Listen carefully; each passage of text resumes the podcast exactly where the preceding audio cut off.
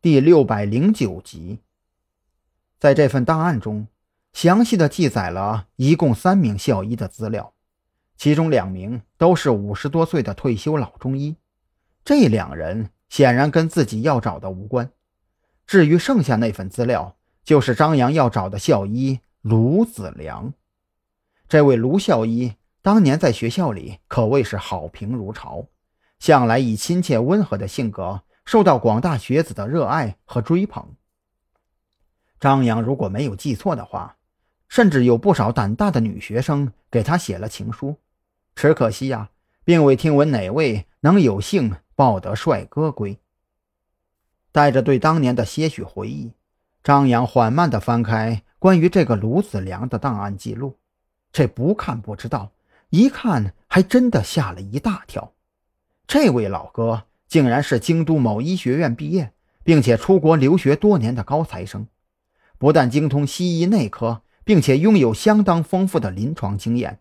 在国外留学期间，更是专修的心理辅导专业，手里相关证书加起来能有字典厚。不应该呀！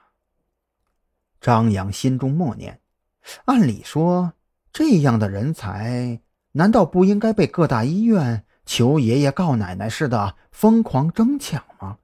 怎么会沦落到去警校这种清汤寡水的地方当一名与世无争的校医呢？如果说这位卢子良是个七老八十的退休老医生，那还尚在情理之中。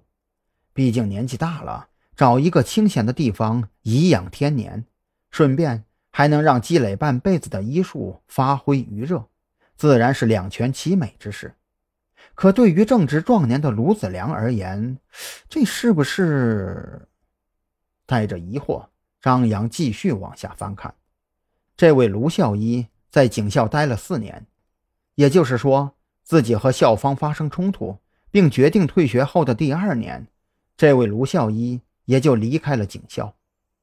四年的时间会发生什么呢？张扬仔细地回忆了一番警校的规章制度。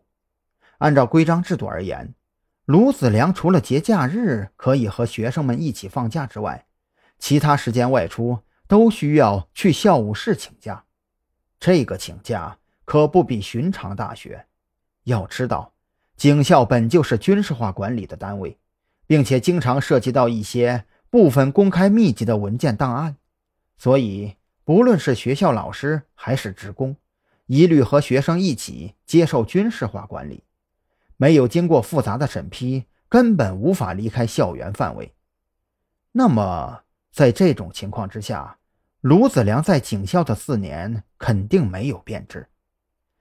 再仔细回想和黑狼见面时，他所说过加入子午会不过两年有余，也就是说，他离开警校之后，肯定发生了某些变故，而这些变故导致他短短几个月的时间。